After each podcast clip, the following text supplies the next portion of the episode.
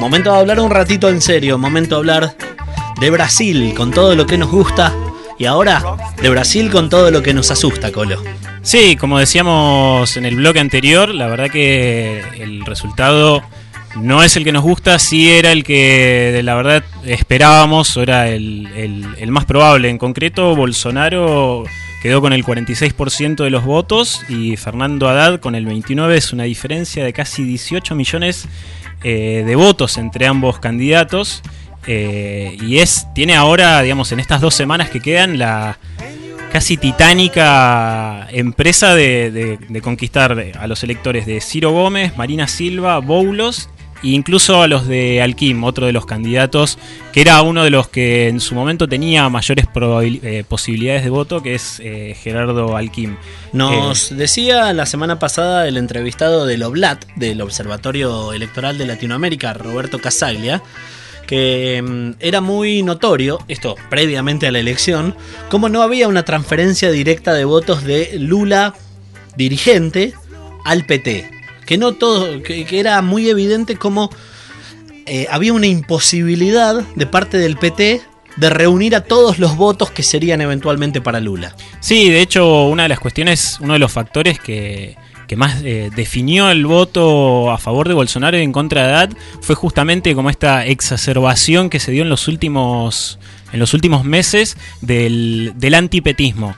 Eh, pero por ahí para, profundizar un poco en este tema, convocamos a hablar, eh, a tener una charla con Mario Santucho. Mario es editor de la revista Crisis. Yo creo que la he nombrado, estoy casi seguro, en, en algunas otras de las charlas la he nombrado. Para mí es una revista de, es bibliografía obligatoria, la verdad, con, coincido, con las editoriales, con las notas que, tiene, las eh, quienes escriben, entre ellos, eh, obviamente Mario. Así que creo que Crisis y Anfibia muestra hoy lo mejor del periodismo en Argentina. Sí, tal cual. Y el para mí el mayor valor que tiene además Crisis, que sigue siendo editada en papel. Yo soy suscriptor de la primera hora de Crisis y te digo, me, cada vez que sale es una revista, es una publicación bimestral, la, estoy esperando. Además, me manejan en las redes, ¿no? La gente de Crisis, pero, pero la estoy esperando y me, produce mucho placer eh, leerla en papel. Pero bueno, Mario, te tenemos al aire. Alejo y Sebastián te saludan. ¿Cómo estás? Hola, ¿cómo están? Muy bien. Me alegro mucho que llegue la revista ya y bueno, que la valoren así. La verdad que para nosotros es, es un... Hacemos un poco para eso, la verdad, para gente como ustedes. Bueno, sí, es, es, la verdad un proyecto interesante que además tengo gente a mí conocida dentro del colectivo editorial. Mario, vos estuviste, contanos un poco de esto, eh, estuviste los días previos a la elección y durante la elección. Me interesa saber qué es lo que viste más allá. Digamos, bueno, el resultado ya está, lo sabemos, pero por lo que he leído en, la nota, vos escribiste una crónica que es el golpe dentro del golpe, donde desarrollas un poco esto, los, factores del antipetismo y lo que viste por ahí en algunos movimientos sociales o en los barrios más, bueno, no periféricos, pero sí en las favelas de, de, Río. Sí, eh, a ver, a mí lo que más me sorprendió eh, de lo que está sucediendo ahí en Brasil con el Bolsonaro es la capacidad que ha tenido de expresar no solo, aunque también y, fundamentalmente, quizás un núcleo duro al votante, a, la, a, las expresiones de una derecha dura, no de una derecha fascista, eh, que piensa que la solución de los problemas y de la crisis es mano dura, bueno, es eh, aniquilar a ese sector de la población que supuestamente eh, es el causante de la crisis. No solo está esta elaboración más conocida de derecha, sino que lo más preocupante es que Bolsonaro en realidad hoy está expresando una subjetividad antisistema más amplia. está de alguna manera expresando el hartazgo de la gente eh, con tanto con la crisis a, nivel económico eh, más perdurable, a partir del 2008, el 2009, de la misma manera que acá, eh, los ciclos más virtuosos que surgieron a principios del siglo los gobiernos progresistas, populares, populistas, como querramos llamarles, eh, empezó una, una, una dinámica de crisis económica que la gente está sintiendo mucho y que no hay mucha forma de, evitar, ¿no? Y quizás eh, el vuelco hacia ciertas políticas más neoliberales de vuelta eh, en la región empeoran esta crisis, la vuelven más eh, eh, dura para los sectores populares esto que en Argentina es muy bien Macri, que de alguna manera el kirchnerismo logró apalancar o, o refrenar durante sus últimos años de gobierno, que sin embargo también fueron eh, últimos años que empezó a palparse un poco la crisis. En Brasil se anticipó, eh, a partir del último gobierno de Dilma, que, bueno, como, como se sabe, eh, su segundo gobierno ya fue implicó un giro eh, hacia ciertas políticas más neoliberales, con funcionarios en el Banco Central, incluso en el Ministerio de Economía, eh, mucho más ortodoxos, y que después se empeoró muchísimo con el gobierno de Temer. Por un lado eso, ¿no? Por un lado eh, esa crisis económica permanente, duradera, que en las favelas, que en los barrios populares, si bien durante los gobiernos progresistas se mejoró un poco la situación, no cambió para nada de una forma más estructural o más, o más material, digamos. Eso por un lado. Por el otro lado, el otro gran elemento de crisis que yo creo que Bolsonaro capitaliza muy bien es la crisis del sistema político, en todas sus expresiones. Bolsonaro se presenta entonces como un, como un antisistema, como un outsider, aunque no lo es. Como sabemos, lleva siete, siete gestiones, siete mandatos, digamos, eh, como diputado federal, un diputado intrascendente, además siempre parte de, eso que se llama en Brasil la fisiológica, que es la política de pequeños partidos, eh, que todo el tiempo están cediendo o participando de las roscas de la gobernabilidad a cambio de prebendas, eh, con una lógica muy poco constructiva, muy ideológica, muy, muy de, como decíamos, de rosca, digamos. Y sin embargo el tipo logra presentarse como tal, es el representante de un partido muy chico, no tiene dinero para hacer la campaña, hace toda su campaña a través de las redes y tiene un discurso muy eh, políticamente poco correcto. O sea, se sale de los cánones, de los consensos establecidos en los grandes medios de comunicación incluso, en el sistema político, entonces logra expresar ese rechazo y ese descontento eh, general respecto del de establishment. Eh, establishment en todas sus variantes, ¿no? Entonces, esto a mí me parece lo más preocupante, lo más difícil de asumir, en ese sentido es un, es un fenómeno, digamos, que resuena o se conecta, por supuesto, de una manera compleja y no lineal, pero con los fascismos del principio del siglo XX. Eh, y bueno, produce esta situación, ¿no? En la cual eh, ya no solo eh, destruye, si se quiera, lo que se llamaba el centro-derecha en Brasil, los reales expresiones políticas del establishment, de los neoliberales, de los bancos, eh, que realmente los, los, sepultó, ¿no? como uno de los candidatos que vos mencionabas, Agmin, Gerardo Agmin, eh, era el verdadero, eh, era el candidato del PSDB, el, partido de, Fernando Ricky Cardoso, eh, y era el verdadera apuesta del establishment, ¿no?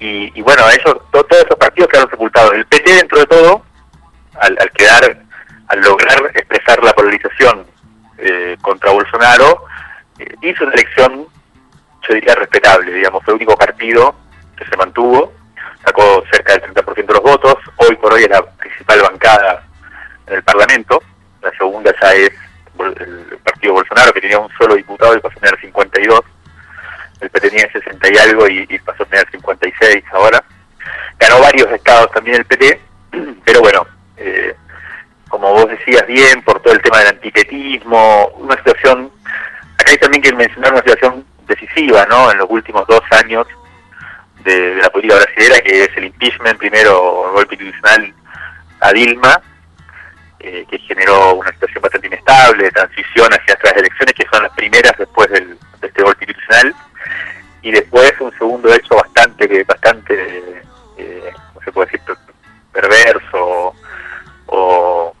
antidemocrático que es el encarcelamiento, la proscripción, la proscripción, el encarcelamiento, incluso eh, el, hecho de impedir hablar eh, a, Lula, ¿no? El, candidato popular, el que tenía la mayor cantidad de intención de votos. Bueno, y todo esto generó un cúmulo de situaciones que llevaron a esta situación inédita e inesperada. Nadie lo esperaba, la verdad.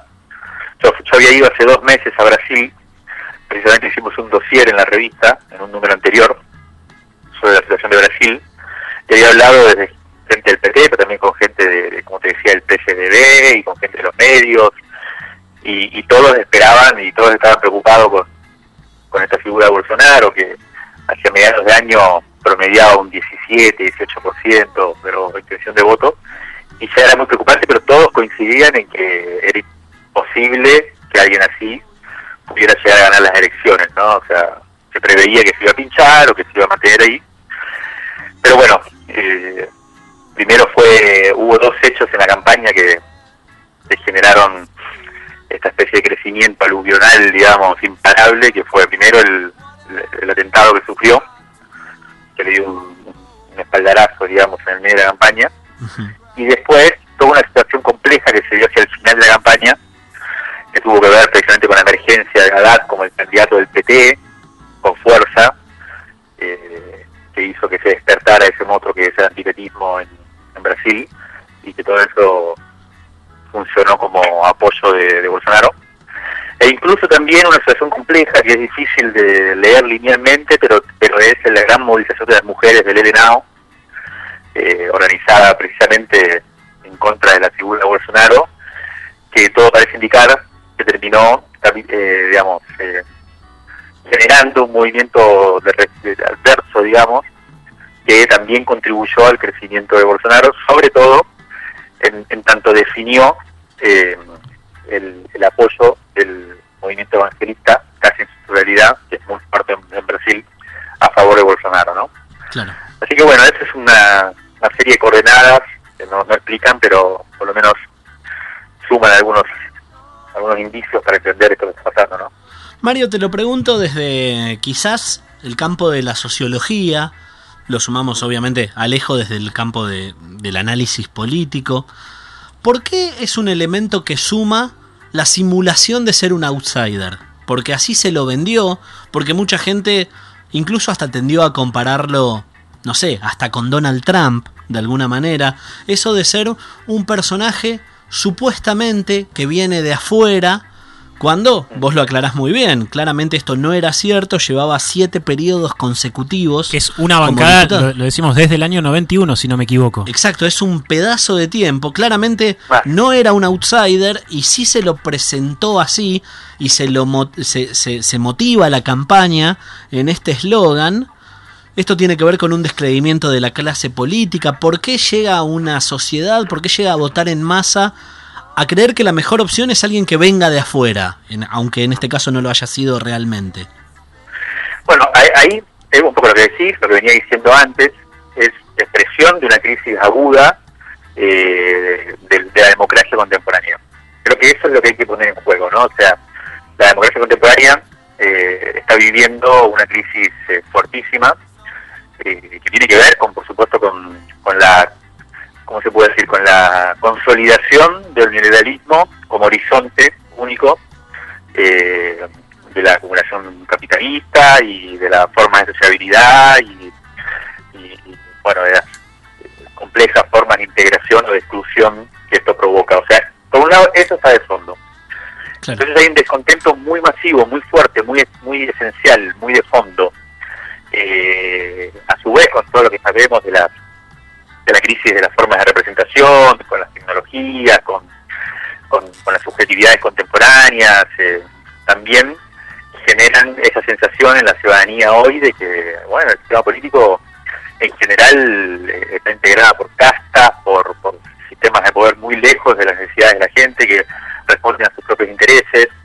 Entonces, yo creo que ese, ese nivel de descontento que nosotros acá conocimos muy bien en el 2001, que yo no sé si no estamos yendo hacia un escenario similar, eh, ahí, en, Brasil, una de las cosas que se dio en la campaña, como lógica de la campaña, es algo que acá también se puede estar dibujando, y que yo diría decir, como, lo diría de siguiente manera, incluso en discusiones allá con amigos, con gente que, estamos tratando de entender también la dinámica actual de la política argentina, uno se pregunta si, hay una, si, si vamos a hacer una crisis de representación fuerte o no es tan así porque la polarización es tal que en realidad lo que hay es, una fuerte representación, ¿no? Acá sabemos en la cantidad de gente, un tercio por lo menos, que sigue siendo fiel al, gobierno nacional, al macrismo, cambiemos, hay otro tercio de la gente que, sigue siendo, adhiriendo muy fuerte al kirchnerismo. Ahora, lo que nosotros vimos en Brasil, me parece que puede también explicar un poco lo de acá, es una polarización que no se genera tanto por creer, por adherir, por, por decir esto es lo que me representa o este es el proyecto que yo creo que va a, solucionar nuestros problemas, sino que más bien una polarización organizada en torno al rechazo al otro. Entonces, los que votan a Bolsonaro, hay muchísima gente que vota porque no quiere que vuelva el PT. Y también mucha gente que vota al PT, por supuesto que hay muchos que alinean a Lula, pero por ejemplo, esto que ustedes decían, es, evidente hace bastante tiempo que Lula es una figura mucho más popular y mucho más grande que el PT. El PT está muy desprestigiado en Brasil. Eh, por casos de corrupción, por, por, el tipo de gobierno que hizo, por una cantidad de cosas. Entonces, eh, esta crisis de los partidos políticos que, venimos viendo desde hace mucho. Eh, entonces, yo lo que veo es que las polarizaciones, que son las que organizan los sistemas políticos, por los cuales no hay eh, autopista del medio, por los cuales eh, una cantidad de cosas, son organizadas más en torno a ese rechazo, que es una fuerza de destituyente fuerte, o sea, es una fuerza de cuestionamiento muy fuerte a los sistemas políticos. La gran pregunta que hay que hacerse en Brasil, y que yo creo que es realmente la primera vez que pasa con tanta claridad, es una figura como la que ustedes describen, que ni hablemos ¿no? de los dichos, del tipo de planteos que hace, de, realmente una derecha salvaje, como te decía antes, que no tiene ningún eh, cuidado por lo políticamente correcto. Hay una cosa, por ejemplo, que diferencia hay una cosa que nos decían por qué Bolsonaro no iba a llegar a donde llegó, en, estos análisis que, les comentaba que durante todo este año se hicieron, más allá de la preocupación que había, era precisamente lo que le diferenciaba a Bolsonaro de Trump, ¿no? Ellos decían, hay tres cosas que Bolsonaro no tiene y que Trump sí tenía. Uno, el dinero. Trump es multimillonario, Bolsonaro no tiene, no tiene dinero como para pensar en una campaña como la que hizo. Dos, no tiene partido. Bolsonaro tiene un partido muy chico, inexistente. Trump fue el candidato del Partido Republicano, uno de los dos grandes partidos de Estados Unidos. Y tercero, no tenía, por lo tanto, en realidad son una consecuencia de las dos cosas, pero hasta esta campaña se veía como decisivo, no tenía eh, casi espacio en la televisión durante la campaña. Eh, y con ninguna de esas tres cosas, o sea, sin dinero, sin partido y sin espacio en los medios grandes, en los grandes medios de comunicación, Bolsonaro fue un fenómeno arrasador en las redes, con una crítica muy fuerte a los medios, eso es una cosa sintomática también, porque entonces ahí se complejiza un poco lo que ustedes estaban diciendo de hacer creer a la gente que es un outsider. Yo creo que nadie le hizo hacer creer nada a la gente, o sea, fue, el mismo Bolsonaro, o la gente lo vio como antisistema, aunque no, aunque estuviera ahí hace rato. Pero la verdad es que, por ejemplo, Trump, eh, perdón, Bolsonaro, todo el tiempo cuestiona a la principal cadena mediática de, de Brasil, que es O Globo, tiene un enfrentamiento incluso hasta hoy. En el medio de la campaña electoral, Bolsonaro no fue al, al debate de cierre de la Globo, que es como toda una... No ir ahí, querer ser presidente es como casi una herejía. Y, por ejemplo, el enfrentamiento de, de, Bolsonaro, para que se entienda, con O Globo, es mucho más por las telenovelas de O Globo. Bolsonaro es un enfático cuestionador de las telenovelas de Globo, que son esas grandes telenovelas que se pasan a las nueve de la noche y que lo ve todo medio Brasil y que es lo que más rating tiene. Y que después las importamos. Exactamente, y Bolsonaro considera que esas telenovelas son eh, eh, son ideológicamente liberales, eh, que, eh, digamos, que ponen en riesgo a la familia, que ponen en riesgo los valores tradicionales de Brasil brasileño, imagínate, casi casi integrista, digamos, de cuestión. Entonces, yo creo que es un fenómeno, la verdad, sorprendente, esto que te digo, por ejemplo, los tipos de, eh, se ve que la campaña fue arrasadora en dos planos. Uno en las redes. Una en WhatsApp, a través de grupos de WhatsApp, eh, que fueron realmente muy eficaces. Otro con sus videos, una especie de youtuber, pues sube sus videos a, a internet y los ven millones de personas. Entonces, bueno, y el apoyo del movimiento evangelista que fue, parece decisivo sobre el final de la campaña, pero no sé, yo creo que en, el fondo está esto, ¿no? Está este fondo de, una crisis mucho más heavy de la que pensamos y de la que solemos eh, registrar a través de la dinámica diaria de, la política y de los medios y de toda esta discusión que sigue siendo una especie de espuma y por debajo hay una, especie de como de caldo de cultivo ¿no? de, como de bronca acumulada que cuando explota bueno eh, y, el gran dilema es que la izquierda, en este caso, eh, termina quedando, quizás lógicamente, quizás es lo que hay que hacer, no por otra cosa, del lado de la defensa de, esa institucionalidad que la mayoría del pueblo descree y rechaza. Mario, a mí, a mí me parece fundamental y, muy interesante todo lo que plantea sobre las, digamos, estas crisis de representación que eh, coincido, pero pensaba también mientras vos lo decías antes, eh, quizás estas crisis, o por lo menos lo que, lo que yo veo hasta ahora, las crisis de representación me, me parece que se van dando en los periodos eh, entre elecciones. Eh, pienso por ahí en, Brasil, pero también pienso en Argentina, que surgen figuras, eh, si querés pongamos como un caso muy básico, lo que fue la génesis de, de PRO, ¿no? que si querés surge ante determinada también crisis de representación, que fue bueno, más o menos 2001 eh, y lo posterior, pero que después terminan inevitablemente, eh, porque creo que no les queda otra, eh, confluir en partidos políticos. Y que esas crisis, digo, me parece que son transitorias, explotan o no en mayor o menor intensidad, caso ahora, por ejemplo, como la es pero en el momento se vuelve a la institucionalidad, se, tienen que volver a fortalecer los partidos políticos nuevos quizás, o digamos, reorganizarse los partidos eh, ya existentes. No sé esto vos por ahí cómo lo ves, porque sé que el tema de la crisis de representación es un tema que ustedes vienen eh, editorializando mucho y es lo que estabas comentando recién de Brasil. Eso es por lo menos lo que a mí me, da esa sensación. No, yo, yo, eh, tengo un matiz con eso que decís. O sea, por un lado sí, es evidente que, los momentos más álgidos de crisis, de representación y demás, no se mantienen eh, con esa dinámica por mucho tiempo, ¿no? O sea, son momentos de quizás de implosión, de, manifestación muy fuerte de, esa de esa de, esa capacidad de disgregación, digamos, o sea, fuerza de disgregación del orden.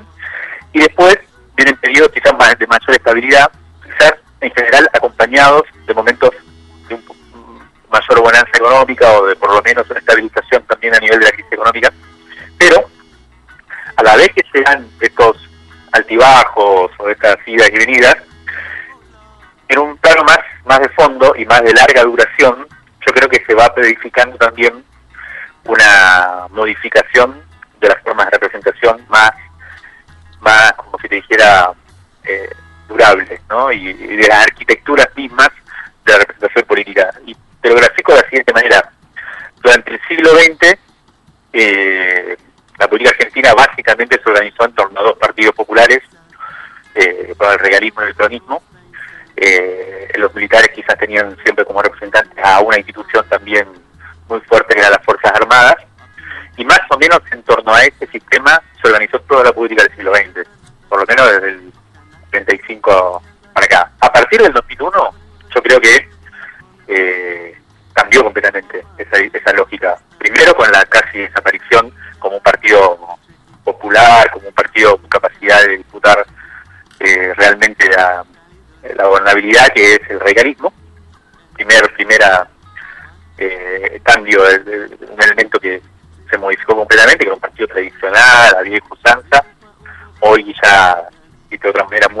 y no va a volver a ser, creo yo, lo que fue en su momento.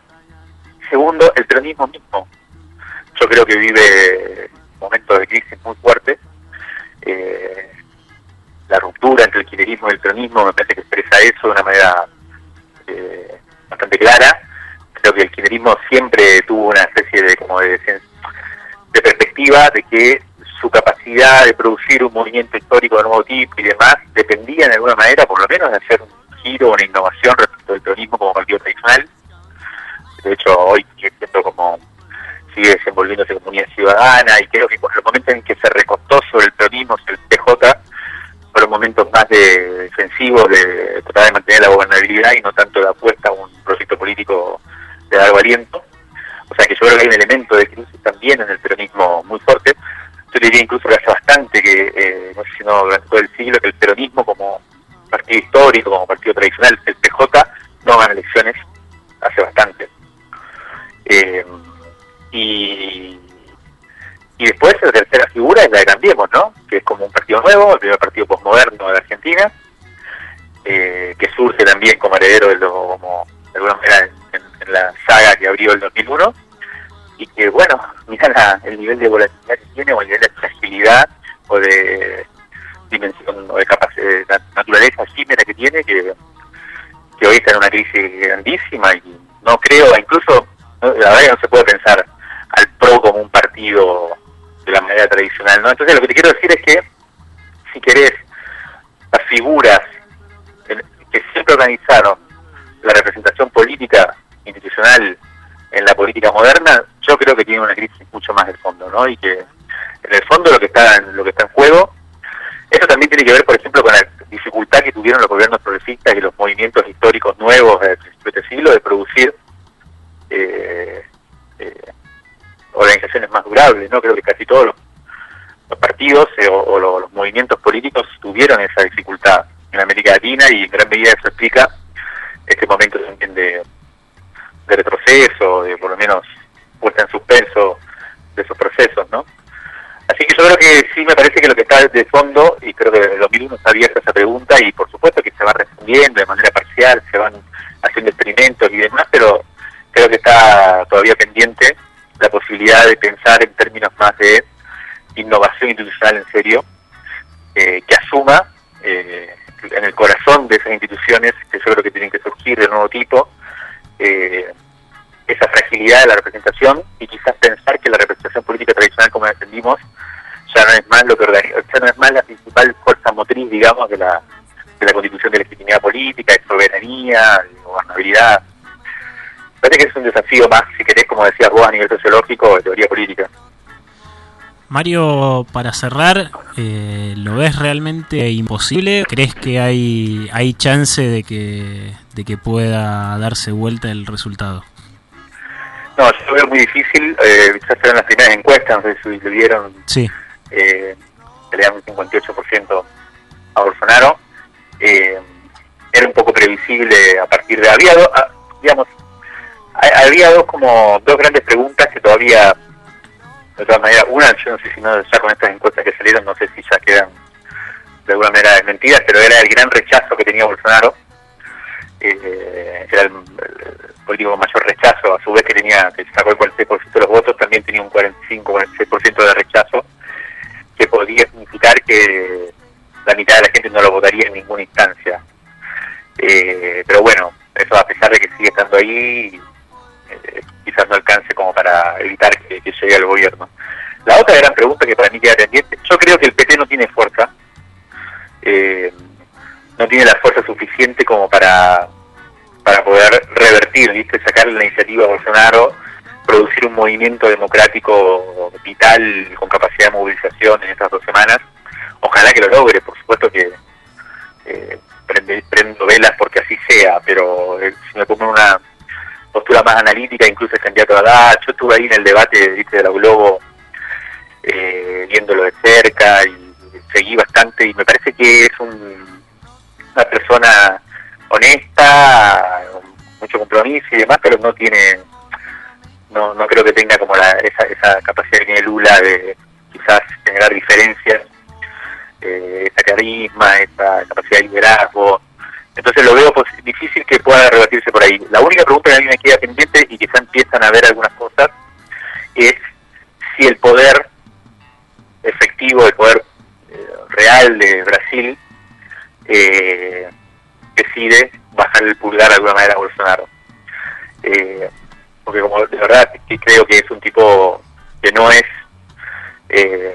digerible o que no es la, opción que el, que el establishment brasileño hubiera elegido. Por eso la nota que escribí que vos mencionabas, que está ahí en la web de la revista, se llama un poco el golpe dentro del golpe. Eh, al golpe que dio la, el establishment brasilero contra el PT, le surgió un golpe ahí en su interior mismo.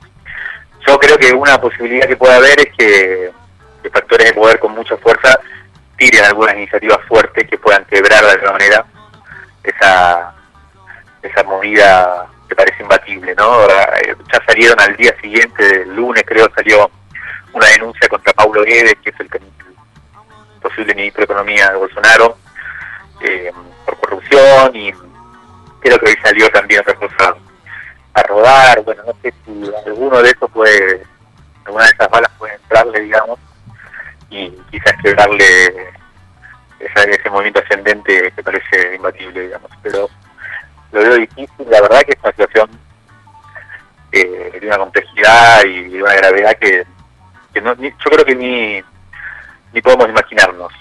Eh, y bueno, yo creo que en todo caso, más que lamentarse, por supuesto que lo hacemos, eh, el gran desafío de esto es, bueno, tener la capacidad y la radicalidad también de nuestro lado para, para poder hacer esos movimientos imprevistos que, que se necesitan a veces en momentos de peligro y urgencia como, como los que vivimos, ¿no?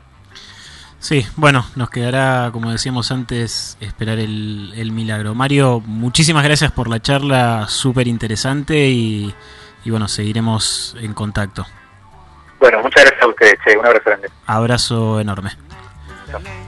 Mario Santucho, editor de la revista Crisis, un panorama muy, muy, muy complicado. Clarísimo, Muy negro. complicado y clarísimo, Sí. ambas, ambas cosas.